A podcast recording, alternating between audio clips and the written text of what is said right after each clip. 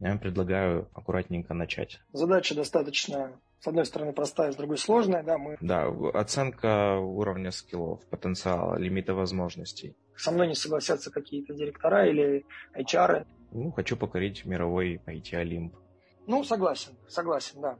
Я молодой IT-бизнесмен, собираю свою команду мечты. И он скажет, да блин, как я с этим справлюсь?